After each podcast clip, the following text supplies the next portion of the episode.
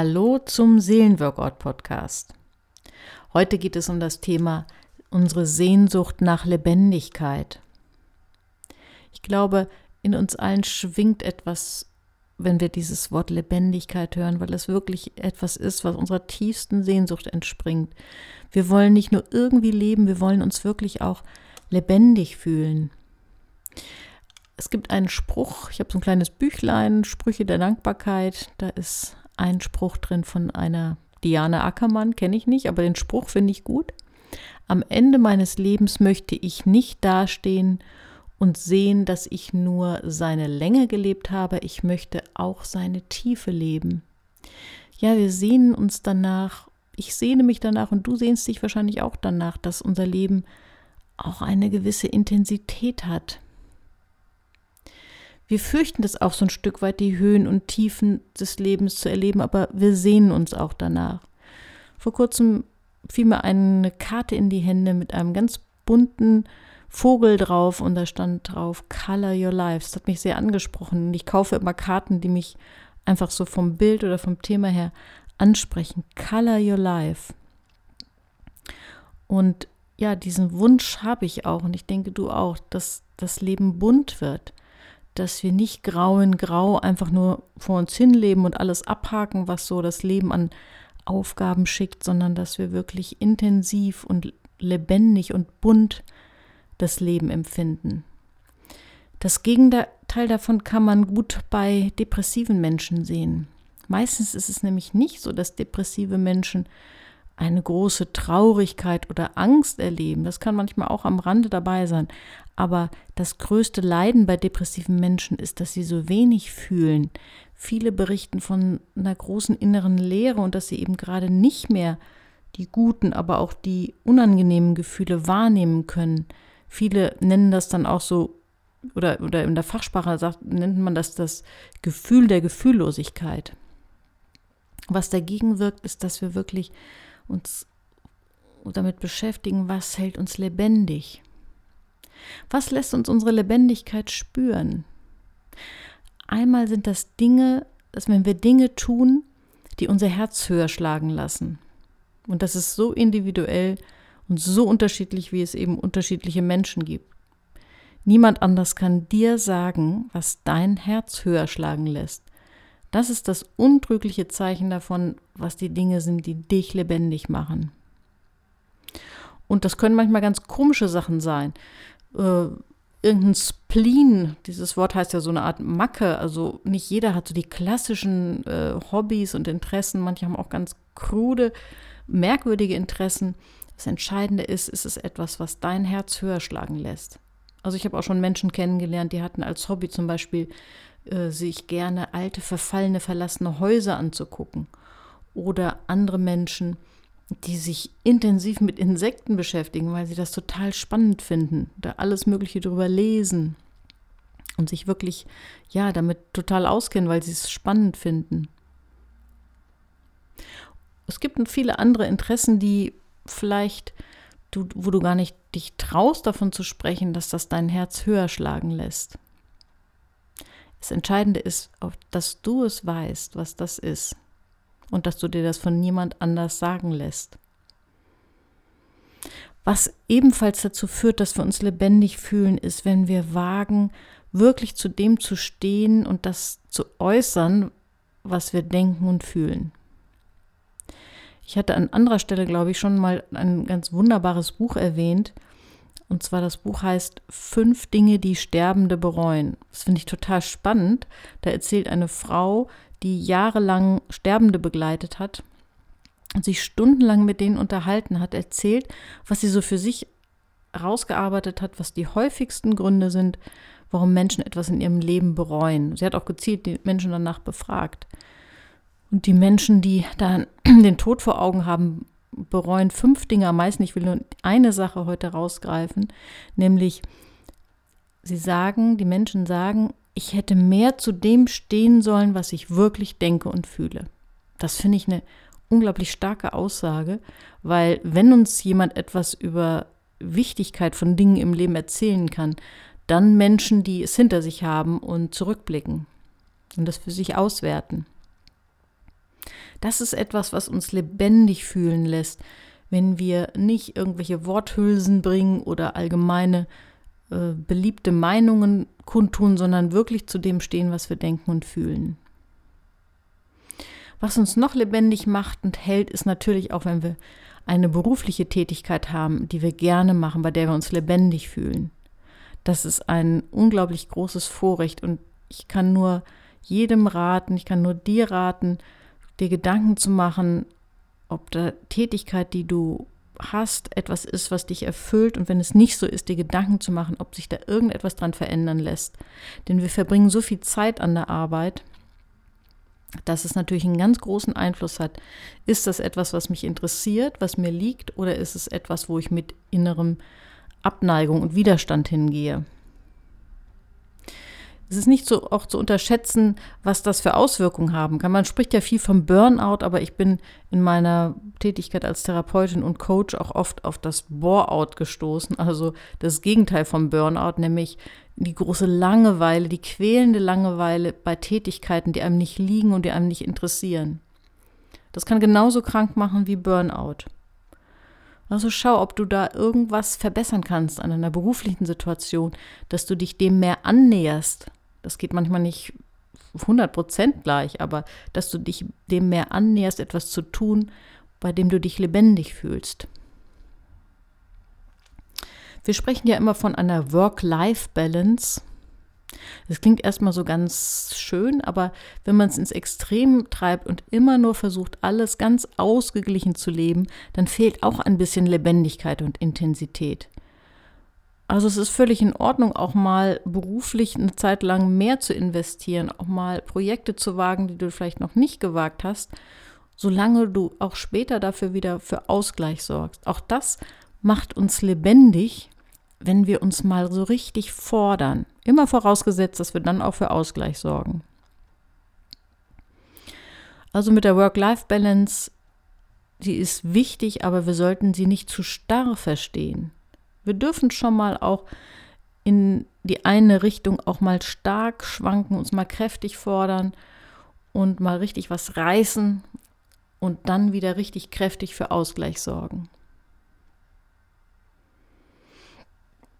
Denn eine Falle ist, dass wir uns zu sehr festhalten an dem, wie wir es immer gemacht haben. Soweit zum beruflichen was das private Leben angeht, was Beziehungen angeht, auch da wage es lebendig zu sein, dann fühlst du dich auch lebendiger. Wage ein bisschen mehr Offenheit. Ich sage manchmal äh, den, den Satz, man muss eine gute Beziehung auch gelegentlich ein bisschen riskieren, um sie zu erhalten. Wenn wir in Beziehungen zu starr sind, zu vorsichtig und sagen, oh, es läuft ja gerade alles gut, also will ich bloß nichts wagen und nichts Kritisches ansprechen, dann führt das zum Gegenteil. Manchmal ist es wichtig, auch eine Sache mal anzusprechen, die uns wirklich auf der Seele liegt. Offen zu sein, unsere Lebendigkeit zu zeigen. Das sollten wir in, in dem Sinne am ehesten tun, dass wir über unsere Wünsche, Sehnsuchte und Bedürfnisse sprechen, weniger von der Kritik, die in uns ist. Denn hinter der Kritik stecken ja meistens unsere Wünsche, Sehnsüchte und Bedürfnisse. Wage es doch, etwas davon mal preiszugeben und dadurch auch ein bisschen was zu riskieren. Natürlich kommt dann oft was in Bewegung und man riskiert auch etwas. Aber es hält uns lebendig und es hält auch Beziehungen lebendig. Ich will noch auf ein paar Lebendigkeitskiller hinweisen. Ein ganz häufiger Lebendigkeitskiller ist die, ich nenne es mal Berieselung. Es ist völlig in Ordnung, wenn du dich gelegentlich mal be richtig beriesen lässt von den Medien, dir einen schönen Film anguckst, deine Serien guckst, äh, spielst, was auch immer. Ich bin überhaupt kein Freund von davon, dass wir uns selbst irgendwas verbieten. Aber da Berieselung, also passiv einfach etwas aufzunehmen, sich von Medien reizen, berieseln zu lassen, etwas ist, was die Lebendigkeit nimmt, gebe ich dir einfach den Tipp, dass du das zeitlich begrenzt. Vielleicht auf eine Stunde pro Tag. Es gibt Menschen, die sagen, die empfinden das auch ganz erholsam, dass sie gelegentlich mal sagen, ich mache heute mal einen medienfreien Tag. Aber fast noch wertvoller ist es wirklich regelmäßig, sich eine Grenze zu setzen. Zum Beispiel mal eine Zeit lang auszuprobieren. Ich versuche das mal auf eine Stunde pro Tag zu begrenzen, damit es mir nicht die Lebendigkeit nimmt. Denn ich habe noch nie jemand gehört, der sagt, ich fühle mich nach drei Stunden Medienkonsum lebendiger, sondern da äußern viele eher, dass sie sich leer fühlen und nicht lebendig fühlen. Ein weiterer Lebendigkeitskiller ist Überlastung. Es gibt so eine Art, ich nenne es mal Managerphänomen oder so eine Art Managerdepression, die allein dadurch ausgelöst wird, dass die Taktung von Terminen zu hoch ist. Ab einer bestimmten Dichte von Taktung unseres Alltags können wir nicht mehr richtig fühlen. Das ist so, als ob die Seele so ein bisschen auf Sparflamme schaltet, weil es ihr einfach zu viel ist. Wir können nicht pausenlos getaktet sein. Dann schalten, schaltet sich unser Gefühlsleben automatisch ab und wir werden, wir kommen in den Funktionsmodus. Also wer viele Termine hat und beruflich sehr gefordert ist, sollte auf diese Lebendigkeitsfalle achten. Versuche deine Taktung zu reduzieren, damit du dich lebendiger fühlst. Und wenn es mal aus beruflichen Grund, Gründen nicht möglich ist, dann versuche in deiner Freizeit bewusst ein Gegengewicht zu schaffen, indem du da die Taktung runterfährst. Denn ich sehe immer wieder Menschen, die dann auch in der Freizeit einfach weitermachen, weil sie sind so innerlich dann in diesem Takt, in diesem eng getakteten Modus, dass sie dann zu Hause sich entweder selbst weitertakten oder von der Familie takten lassen, indem sie auch da alles Mögliche abarbeiten. Und das ist ein ganz schlimmer Lebendigkeitskiller. Lassen deinen Gefühlen, deiner Lebendigkeit Raum, indem du versuchst, immer wieder Phasen von loser Taktung zuzulassen und einzuplanen.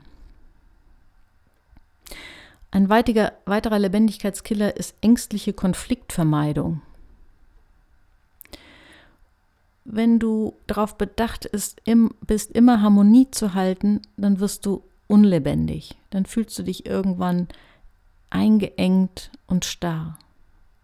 Es muss möglich sein, die Dinge auszusprechen, die, die stören, die dir wichtig sind, die du erreichen willst, auch in Beziehungen. Und wenn du dem keinen Raum gibst, dann wird dein Gefühlsleben auch verflachen und auch die Beziehung verflachen.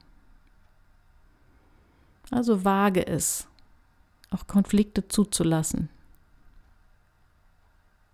Und ein weiter weiterer Lebendigkeitskiller ist die Erstarrung in alten Mustern. Das klingt erstmal theoretisch. Ich will es versuchen, ein bisschen praktischer zu machen. Also alles, was zu starr wird, verhindert deine Lebendigkeit.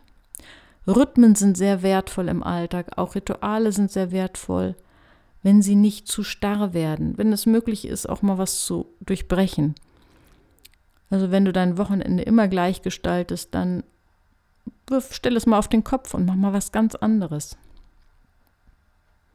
Wenn du deine Abende immer gleich gestaltest, dann plane mal bewusst zwei Abende die Woche etwas ganz anderes, einen ganz anderen Rhythmus.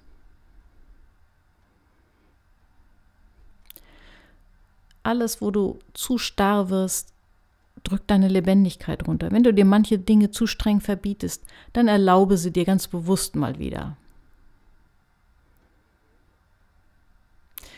Abschließend noch drei Tipps, was du dir einfach für die nächste Woche mal vornehmen kannst, um deine Lebendigkeit wieder mehr zu spüren.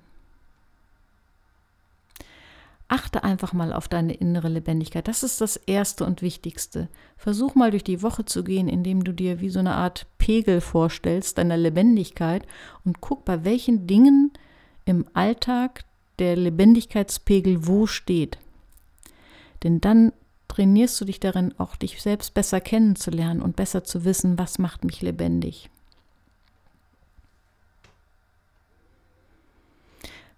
Als zweiter Tipp, nimm dir für die Woche vor, einmal bewusst mehr zu äußern, was du wirklich denkst und fühlst. Wirklich im, im Aufbauenden, nicht im Destruktiven, was Kritik angeht, sondern in dem Wünsche, Bedürfnisse, Träume zu äußern. Und nimm dir für die Woche vor, die Berieselung zeitlich zu begrenzen, auf vielleicht eine Stunde oder finde du dein Maß, damit auch das nicht deine Lebendigkeit einschränkt. Und ich wünsche dir eine lebendige Woche. Bis zum nächsten Mal. Hast du schon auf die Seelenworkout-Seite geschaut? www.seelenworkout.de. Dort findest du ein paar Hinweise auch auf mein Buch Workout für die Seele, aber auch ähm, dort kannst du auch bei Material runterladen, dir die PDF von zwei vergangenen Folgen runterladen von Folge, ich glaube es ist 37 und 38 mit dem Thema Raus aus dem Hamsterrad. Und da werden immer wieder auch neue Folgen zusammengefasst. Und ich würde mich sehr freuen, wenn du mir auch eine Rückmeldung gibst zu den Folgen oder Wünsche äußerst zu Themen äh, unter praxis.alice-romanus.de. Vielen Dank. Tschüss.